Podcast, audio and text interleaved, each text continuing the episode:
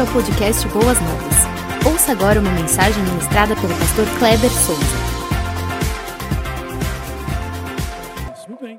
Os irmãos, pode sentar. Eu gostaria de começar essa mensagem um tanto quanto diferente. A mídia vai me ajudar mostrando aí algumas fotos que eu cuidadosamente consegui achar e botar aí para vocês. Vamos ver aqui se elas aparecem. Muito bem. Estão vendo aí essa foto aí? Quem é? Sou eu. Esse aí sou eu com oito anos. Estão vendo ali? Que diferença, né? Cabelo fazia até voltinha, gente. Vamos lá, mais uma. Já podia cortar, botar franjinha. Tá vendo? Outra. Aquela lá estava com ah, 11 anos. Essa aí com 17. Essa, é, essa é, a, é a foto da minha carteira de trabalho. 16, 17 anos. Olha lá, 21 anos casando com a dona Cláudia.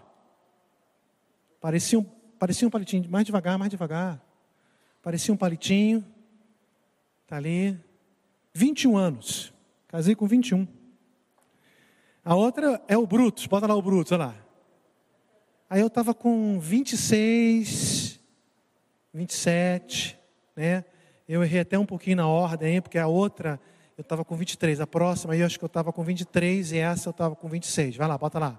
Essa aí quando a, a Priscila nasceu. A Priscila está ali com alguns meses bem fortinha, bem gordinha, meu, meu chuchu, meu amorzinho. Eu tinha ali uns 23 para 24 anos. E aí, depois eu acho que vem a última. Aí aqui já, em Boas Novas, com 50 e lá vai fumaça. Perceberam a diferença? Perceberam? Eu não percebi diferença nenhuma mas eu gostaria de. É, tem um propósito pelo qual eu estou apresentando essas fotos, né? não estou me apresentando a vocês. É um propósito aqui para mostrar uma passagem bíblica que está registrada lá em Gênesis 2,17. Você pode até acompanhar, não vai ser o texto da nossa mensagem, mas já faz parte da nossa mensagem, Gênesis 2,17. Gênesis 2,17, está até projetado aí. Quando Deus fala para Adão da seguinte forma: na NVI fala assim: Mas não coma da árvore do conhecimento do bem e do mal, porque no dia em que dela comer, o dia em que dela comer, certamente você morrerá. A NVI traduz dessa forma: certamente você morrerá. E aí eu fui buscar outras versões. Nós sabemos que existem outras versões, outras traduções, né, para a língua portuguesa. A Almeida Revista e Atualizada traduz da mesma forma: certamente morrerás. A Almeida Revista e Corrigida ela traduz: certamente morrerás. A Nova Almeida Atualizada traduz: certamente morrerás. A nova versão transformadora traduz: com certeza morrerá. A nova tradução da linguagem de hoje traduz: certamente morrerá. E a Bíblia, a mensagem, traduz: você morrerá. E aí isso me, me é, fustigou a curiosidade para observar essa expressão lá no hebraico o que estava escrito no hebraico. E aí eu comecei a pesquisar e eu vi que lá no hebraico está escrito assim: Mot Tamut. E aí eu falei assim: o que isso significa? Qual é a tradução? E o que, que os estudiosos, os hebraístas, eles falam a respeito desta expressão Mot Tamut? E eles falam assim: olha, é um pleonasmo. Deus falou para Adão quando ele começou, melhor dizendo, você não deve comer. Mas se você comer, morrendo, morrerás. Essa é a versão do original: morrendo, morrerás. Deus estava ensinando a Adão que, por causa da rebeldia e da desobediência, iria desencadear um processo de morte na raça humana. É por isso que eu mostrei as minhas fotos para vocês, porque morrendo, morrerás. Não que eu estou doente, que eu vou morrer, oh, irmãos, eu descobri que estou doente, vou morrer, tenho tantos dias de vida. Não é isso não. É que a gente nasce com o propósito de morrer. Não era esse o objetivo original. Até poderia ser um processo de transferência, uma passagem uh, bem menos dolorida e muito mais longínqua. Observe que Matusalém, o homem que mais viveu na terra, viveu 969 anos. Mas não foi sempre assim. Isso foi diminuindo. O processo foi desencadeando em que aqueles que tinham cabelo, as células capilares, elas não se renovaram. E os cabelos foram embora. E a gente não consegue, com toda força, com todo vigor, pensar, volta, sai cabelo. Ele não vai sair, porque morrendo, morrerás. A tradução da língua portuguesa, ela vai trabalhar uma consequência. Mas a palavra original é um processo. E você precisa entender que esse processo ele trouxe uma corrupção biológica. As células elas não se renovam, né? Ah, a gente fica cansado, com fadiga, fa falência dos órgãos, selenidade, vai envelhecendo, né? A, a, pele é esticada, depois ela não fica mais esticada. A gente até, até consegue, por um certo tempo, por um processo uh, forçoso, científico, estica dali, estica da, daqui, né? Daqui a pouco a orelha está lá na nuca, de tanto esticar a pele. Você estica tanto, mas o pescoço você não consegue esticar. Você consegue ver que o pescoço ainda fica ali flácido. Enfim, porque morrendo morrerás. Há um processo de uma corrupção biológica por causa do pecado. Iniciou com o pecado. E você vê lá o pastor Kleber com oito anos, não era pastor, era lá um jovem, a criança, com 13, com 17, com 21, com 26, 30, 40, 50. Eu, eu sou outra pessoa no sentido de que a, a idade vai fazendo com que o processo de morte, preste atenção nisso, ele seja mais evidente na vida de cada um. Há uma corrupção biológica. Nós somos afetados por estresse, por angústia, pensamento acelerado, tristeza, ira, raiva, síndromes, depressão, etc. E o pior de todos neste processo de morte é a corrupção espiritual, a morte espiritual. A morte espiritual é uma coisa, é quando o homem vive longe da presença de Deus. Isso é morte espiritual. Mas ainda tem a morte eterna, que é viver afastado eternamente de Deus. Morreu sem Cristo e sem salvação.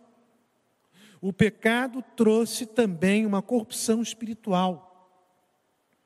Sem Cristo, nós estamos, estamos longe de Deus, se morrermos sem Ele, passaremos a eternidade, ou as pessoas que decidiram viver neste mundo sem Cristo, morrerem sem, morreram sem Cristo, passarão a eternidade sem Cristo.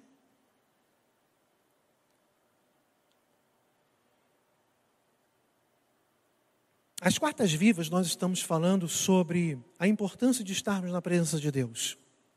É por isso que, como uh, essa primeira parte, eu gostaria de te chamar a atenção que você está morrendo, meu irmão. O processo de morte iniciou quando você chegou a este mundo ou quando você foi gerado. E às vezes ele vem de forma célere ou de forma acelerada.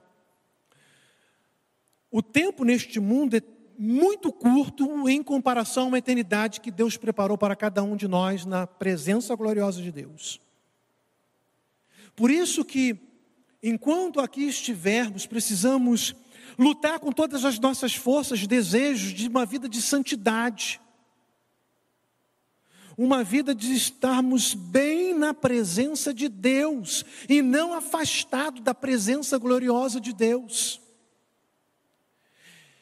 E o dia vai passando, meu amado irmão, e nós não nos damos conta de que estamos nos afastando cada vez mais de Deus, lendo menos a Bíblia, vindo menos os cultos. Meu irmão, era para você estar aqui esta noite. Absolutamente nada pode substituir o culto presencial que é tão gostoso, tão bom estarmos aqui reunidos. É claro que numa, no meio de semana, São Paulo, uma capital desse tamanho, ah, 20 milhões de habitantes aqui na, na capital, um trânsito com muitos carros e um, uma quilometragem de 50 quilômetros por hora nas vias aí uh, principais, uh, você chega cansado, estourado. Eu, eu entendo tudo isso. Mas estamos vivendo num processo de morte mas não estamos dando conta que estamos nos afastando da presença de Deus. Tem muitos crentes vivendo uma superficialidade espiritual.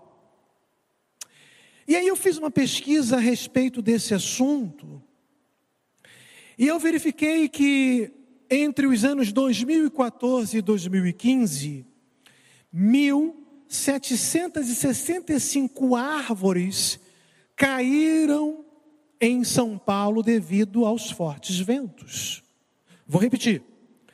Entre 2014, né, novembro, vou, vou, até fechar mais aqui porque o tempo é muito, muito pequeno. Novembro de 2014 a início de fevereiro de 2015, 1.765 árvores caíram em São Paulo devido aos fortes ventos. As causas: as raízes não eram profundas. Árvores que faltavam podas, né? a copa muito grande, o vento bateu, ela balançou e o peso fez com que ela caísse. E algumas outras árvores estavam ocas por dentro.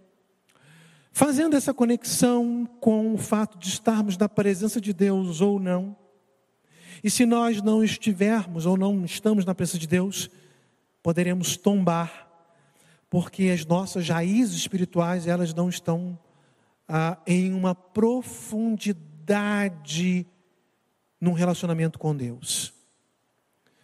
Como que está a sua vida de leitura da Bíblia?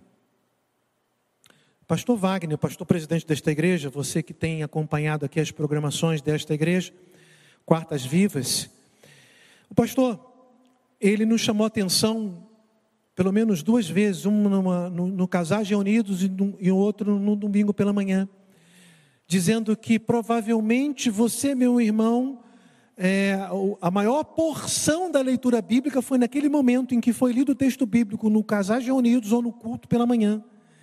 E isso tem acontecido com muitos crentes. A maior porção da palavra de Deus que ele tem lido é quando ele vem no culto, então ele é é incentivado a abrir a sua Bíblia ou acessar a sua Bíblia e ler ali naquele culto aquela porção, e aquela porção tem sido o manjar espiritual da semana. Raízes superficiais, essa árvore vai tombar. Você também, como essas árvores que caíram e como causa porque não passaram por poda, você tem podado ou você tem extirpado o pecado que tem atrapalhado a sua vida tem feito uma copa muito grande, uma sombra na sua vida espiritual, atrapalhando a você estar na presença de Deus. Você pode tombar também, se você não está fazendo esta poda ou extirpando o pecado na sua vida, ou se você está oco por dentro, né? ah, você tem entristecido o Espírito Santo, extingado a chama, o fervor do Espírito Santo na sua vida. Isso é algo muito sério.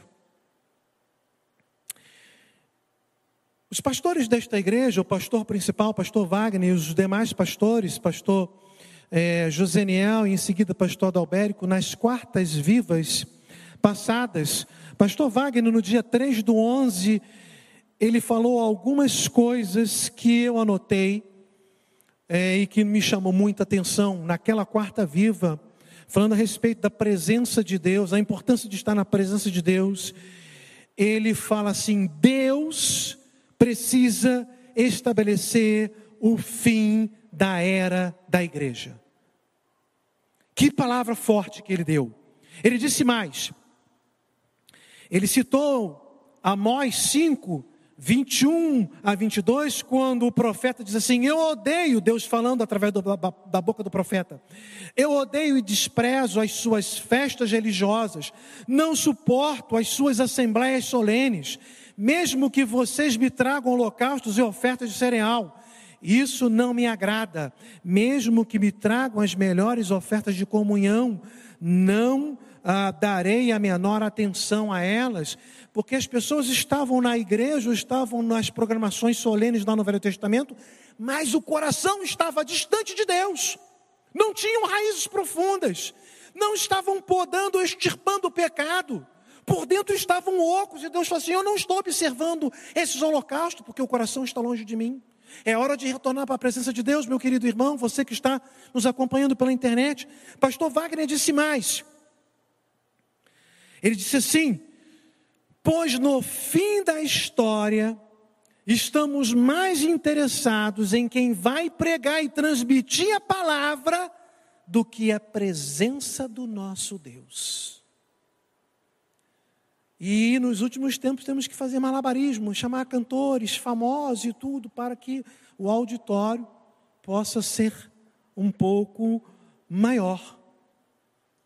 E aí me veio à mente um, um, uh, um escrito de um pregador do século XIX, conhecido como o príncipe dos pregadores, Charles Randall Spurgeon. E o título desse escrito dele é o seguinte: alimentando ovelhas ou divertindo bodes? 1800 e lá vai bolinha. Ele já falava, ele falava assim: existe um mal, palavra de Spurgeon, entre os que professam pertencer os arrais de Cristo. Um mal tão grosseiro em sua imprudência que a maioria dos que possuem pouca visão espiritual dificilmente deixará de perceber. Durante as últimas décadas, 1800, tá? Durante as últimas décadas, décadas, esse mal tem se desenvolvido em proporções anormais. Tem agido como fermento até que toda a massa fique levedada. O diabo raramente criou algo mais perspicaz do que sugerir à igreja que sua missão consiste em promover entretenimento para as pessoas, tendo em vista ganhá-las para Cristo. A igreja abandonou a pregação ousada, como a dos puritanos. Em seguida, ela gradualmente amenizou o seu testemunho. Depois passou a aceitar e justificar a frivolidade que estavam que estava em voga no mundo. E no passo seguinte, começou a tolerá-las em suas fronteiras, nos seus arraiais. Agora, a igreja as adotou sob o pretexto de ganhar as multidões. Com o objetivo, então, segundo os expulsos, de ganhar as multidões, de trazer muita gente para a igreja, vamos divertir, divertir, divertir, vamos entreter as pessoas. Um pastor muito conhecido, pelo menos entre os pastores batistas, Gregory Frizel, em seu livro Retorno à Santidade, ele diz que o propósito do seu livro, esse Retorno à Santidade, é uma estratégia bíblica para vencer problemas de pecado da igreja como um todo. Igrejas modernas frequentemente lutam com sérios níveis de apatia, frieza, desunião, imoralidade e mundanismo. Ele escreve esse livro em 2003. Nós estamos em 2021. Ele diz mais no seu livro: Os pecados não confessados bloqueiam a resposta poderosa de Deus às orações. Para que ele se mova com poder, há necessidade de purificação e arrependimento profundo entre seu povo. Pastor Joseniel, no dia 10 de novembro, numa, numa quarta viva, é um dos pastores desta igreja, pastor auxiliar, assim ele afirmou: Assunto a respeito do pecado traz desconforto, mas não existe nenhum remédio tão eficaz como o sangue do Cordeiro, Jesus Cristo, para trazer cura, restauração, libertação e transformação para o pecador. Nos dias atuais, continuava ele falando, os púlpitos estão se esquivando de tratar desse desse assunto devido à impopularidade que ela proporciona. Porém, todas as vezes que ah, faltou no povo de Deus, seja no Antigo, Antigo Testamento, no Novo Testamento, seja na igreja primitiva ou na igreja contemporânea, a consideração sobre o pecado nos púlpitos ou nas plataformas, o povo se corrompeu. Um pastor puritano conhecido como Thomas Watson, do século 17, ele, diz ele disse o seguinte: enquanto o pecado não for amargo, Cristo não será doce. Na quarta passada, pastor Adalbérico pregando disse: Meus irmãos, Satanás sempre irá mostrar aos homens, cristão ou não cristão, salvo ou não salvo, ah, substitutivos para a presença de Deus.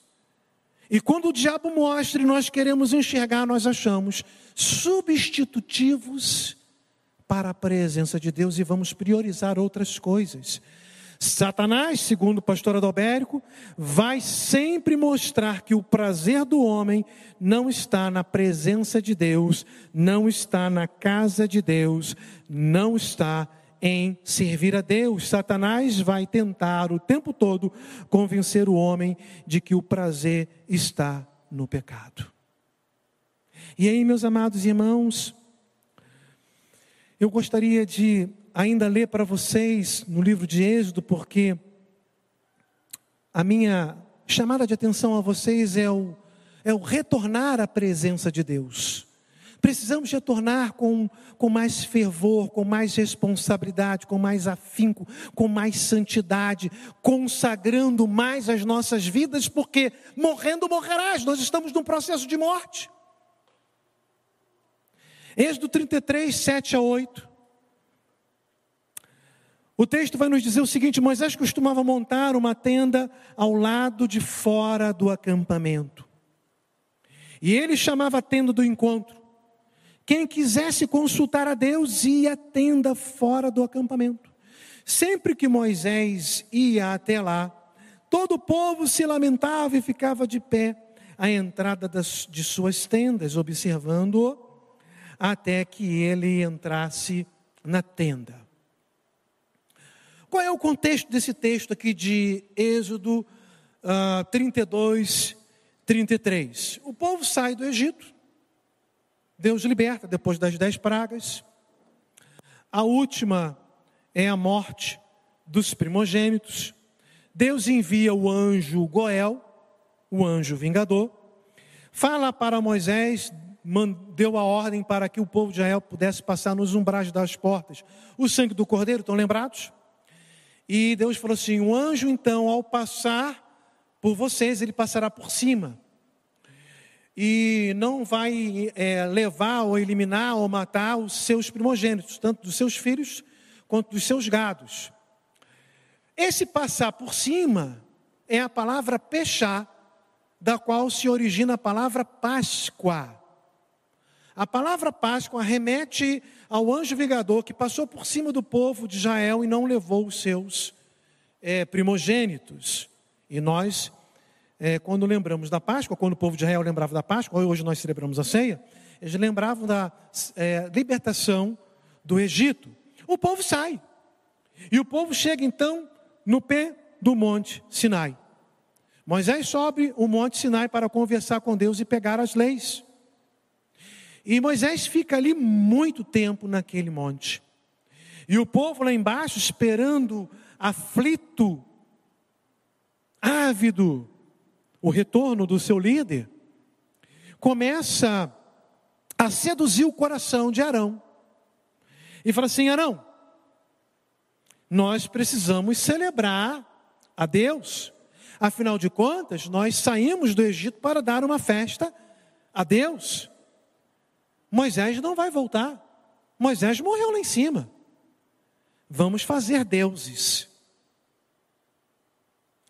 E, Moisés, e Arão então se sentiu seduzido e, e ele cedeu, pega tudo que é de colar, de pingente, de, de brinco, enfim, de, de pulseira, e, e derrete, e ele faz dois bezerros de ouro. E o povo então dança, celebra, há um alarido no meio do povo de Israel, celebrando os bezerros de ouro. Holocaustos, ofertas, todo, tudo isso é celebrado ali naquela festa, e Deus fala para Moisés: Moisés desce, porque o povo se corrompeu. Eles estão adorando aos bezerros.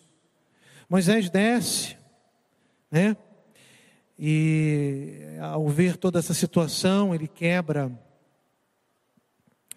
as, as pedras, né? Os dez mandamentos.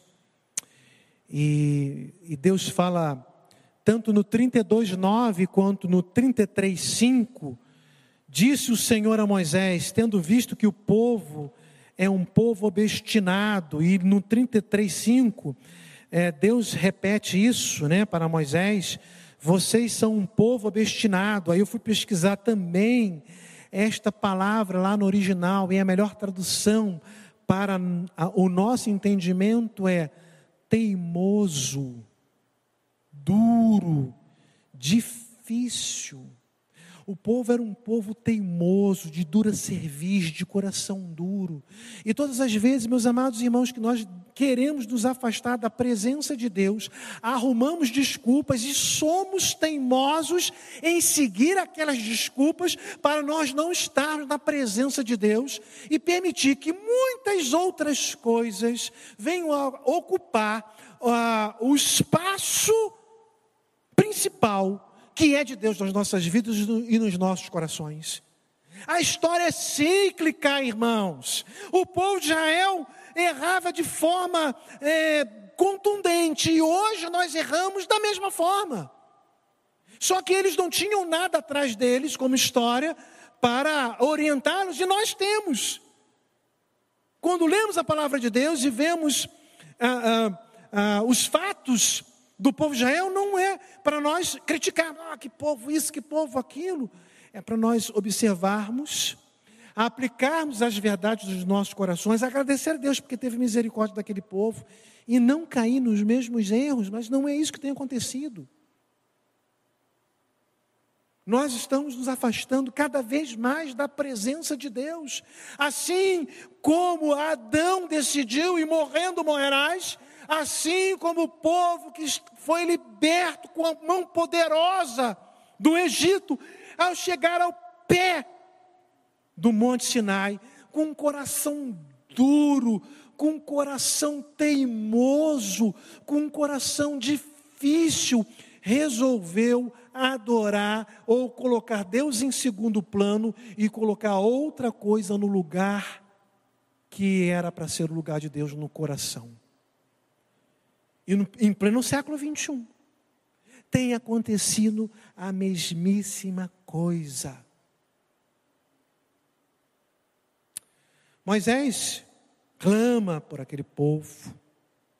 E aí Moisés então resolve construir uma tenda fora do arraial. Era a tenda do encontro. E o verso 7 que eu já li, Diz assim: Moisés costumava, 33, 7. Moisés costumava montar uma tenda do lado de fora do acampamento. E ele a chamava tenda do encontro. O povo estava distante e precisava se encontrar com Deus. Quem quisesse consultar a Deus ia à tenda fora do acampamento. E aí, falando sobre retornar à presença de Deus, que é o tema da minha mensagem desta quarta viva, eu gostaria de extrair quatro verdades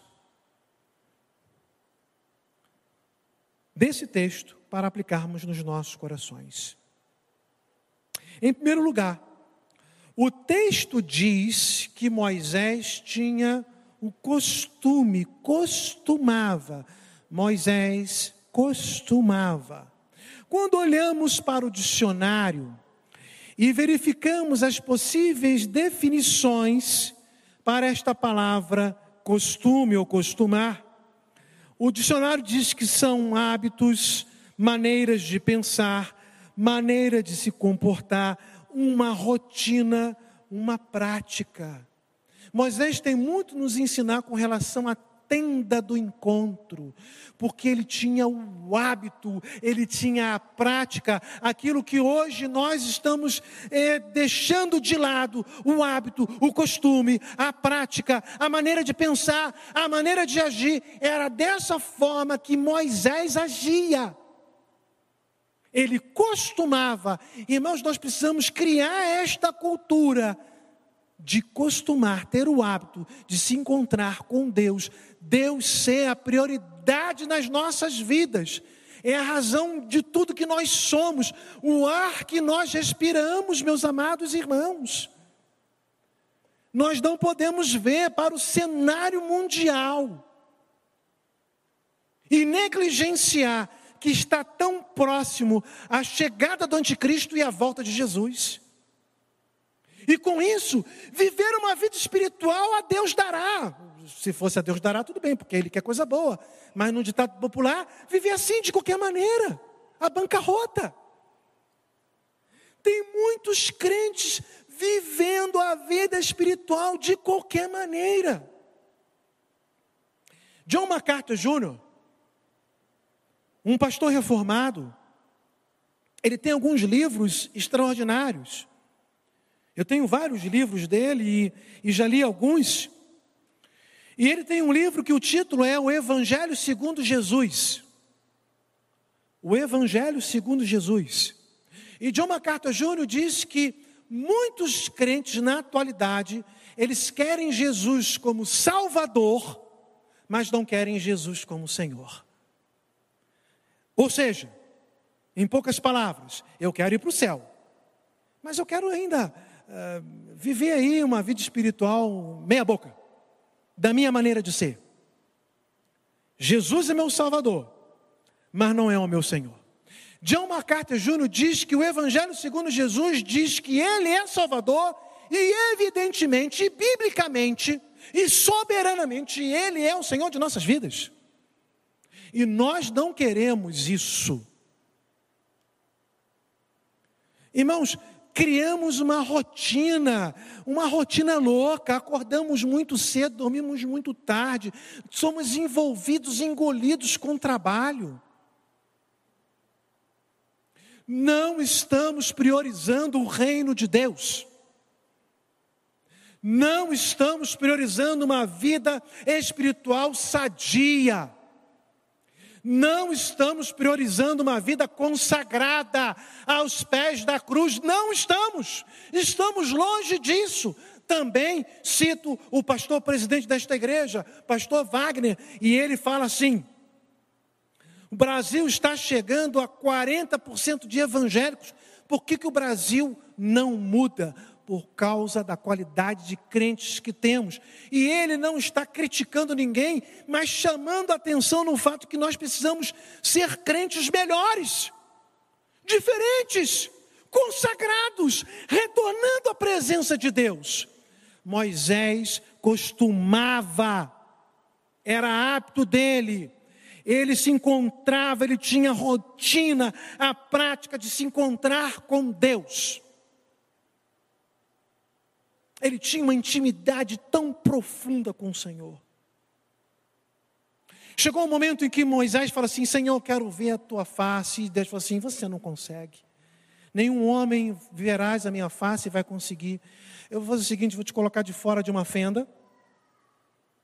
Quando eu passar, você vai ver a minha glória. Moisés contempla a glória de Deus. Quando Moisés se volta para o povo, o povo tem que colocar um lenço no rosto de Moisés, porque o povo não conseguia olhar para a face de Moisés, porque refletia a glória de Deus. Tamanha era a intimidade que Moisés desejava ter e tinha, porque ele tinha o costume de ir na tenda do encontro. Mas o que mais eu aprendo? Em segundo lugar, ele não só tinha o costume, mas ele montava. Ó, o texto fala assim: Moisés costumava montar uma, terra, uma tenda. Ele tinha o costume de ir, mas ele tinha o costume, o hábito de montar. Ele não pensava no trabalho que isso ia dar. Às vezes nós ficamos fazendo contas, o trabalho que vai dar, sair de casa, acordar cedo, chamar as crianças, botar roupa, todo mundo acorda cedo para ir para a escola, tem que acordar cedo para ir para a igreja. Tinha que ser o contrário. A igreja tinha que ser a prioridade da prioridade, 0001. Igreja não pode ser o que sobra, irmãos.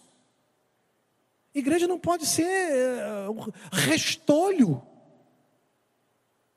A presença de Deus, nós não podemos. Ah, as forças que me sobraram, porque eu, eu, eu botei a minha mente para pensar na, minha, na empresa, que é minha ou do meu patrão, dos meus colegas de trabalho, os, todos os é, é, ah, clientes que eu tenho que captar para a minha empresa, estou tão cansada, a mente está tão esgotada. Eu, ah, o que sobrou, o que restou, eu vou dar para o Senhor. Não. Moisés não pensava é, no trabalho, Moisés não pensava no tempo que ele iria investir na montagem da tenda do encontro, ele montava, ele tinha disposição, ele agiu com certo esforço, com certo esmero. Irmãos, nós não queremos ter esforços mais, esmero. Não é para o pastor presidente ou para o corpo de pastores desta igreja é para o Senhor Todo-Poderoso, o Rei da Glória, aquele que morreu na cruz por você, derramou cada gota de sangue por você, por mim, por todos nós. Será que só vamos lembrar de Jesus quando temos a ceia e a igreja fica cheia? Que é um momento sublime, importante, sim. Mas nós temos que lembrar do sacrifício de Jesus e agir com responsabilidade todos os dias, 24 horas. Moisés não tinha só o hábito, mas ele tinha também disposição, esforço. E precisamos disso para a nossa vida espiritual. Precisamos dedicar mais ao Senhor. Mas em terceiro lugar, o texto diz que a tenda que tinha, Moisés tinha o hábito de montar e de ir nela, e agir com disposição para fazer isso, ela ficava do lado de fora do arraial. Ou seja, todo mundo que quisesse se encontrar com Deus tinha que ter a disposição também de dar uma caminhada, de querer ir lá fora Moisés vai nos ensinar aqui que nós não temos que ficar medindo distância, que muitas vezes nós precisamos sair do nosso conforto, sair da nossa comodidade, sair do barulho, das coisas que ah, nos atrapalham de ter um encontro com Deus e ir para lá. É ali que é a tenda do encontro, é para lá que eu vou. Mas hoje nós pensamos e agimos diferente. Arrumamos muitas desculpas. Irmãos, é, você pode dar as desculpas que você quiser para a liderança dessa igreja, para o pastor presidente dessa igreja. Mas eu não sei se você vai ter coragem no dia do trono branco de sentar diante do Rei dos Reis e falar para ele assim: é, eu não estava muito afim de ir, não, Senhor. O Senhor sabe, né? Eu não tenho que esconder nada de ti.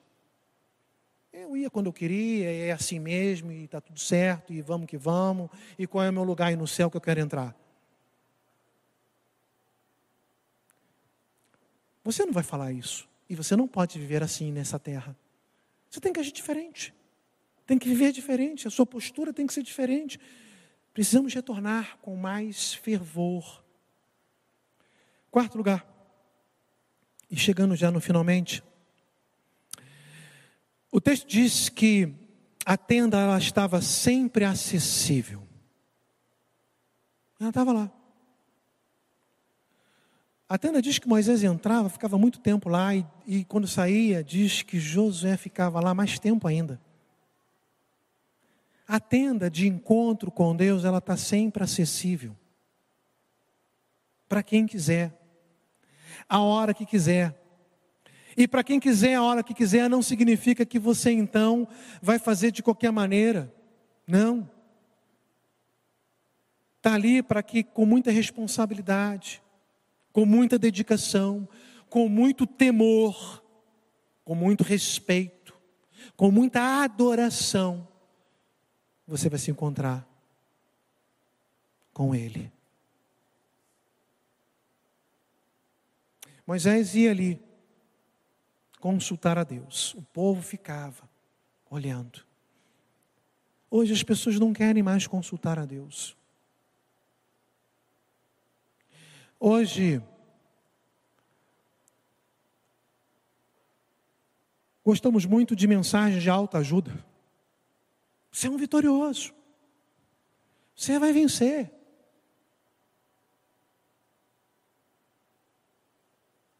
Mensagens triunfalistas.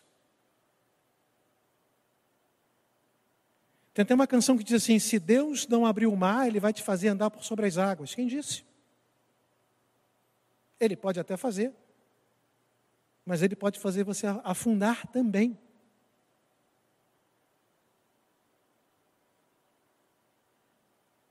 Temos que estar preparados para aquilo que Deus quer para as nossas vidas. Mas eu aprendo também com, com ah, o fato de estarmos dentro da tenda do encontro é que tem muitas pessoas que estão fora da tenda do encontro, e não estou falando crente afastadão, fora mesmo, não querem nada.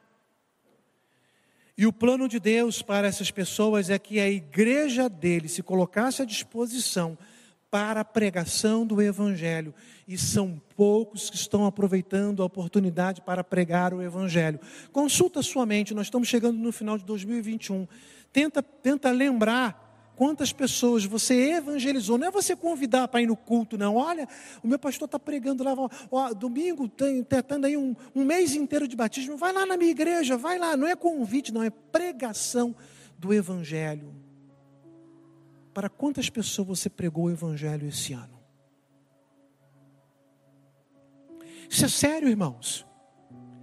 É melhor vocês serem advertidos aqui e agora e óbvio pelo Espírito Santo de Deus em todos os momentos, do que partirmos, porque morrendo morrerás, é por isso que tem conexão que eu queria falar no início da mensagem com o final dela, chegarmos lá e verificarmos que nós não fizemos nada.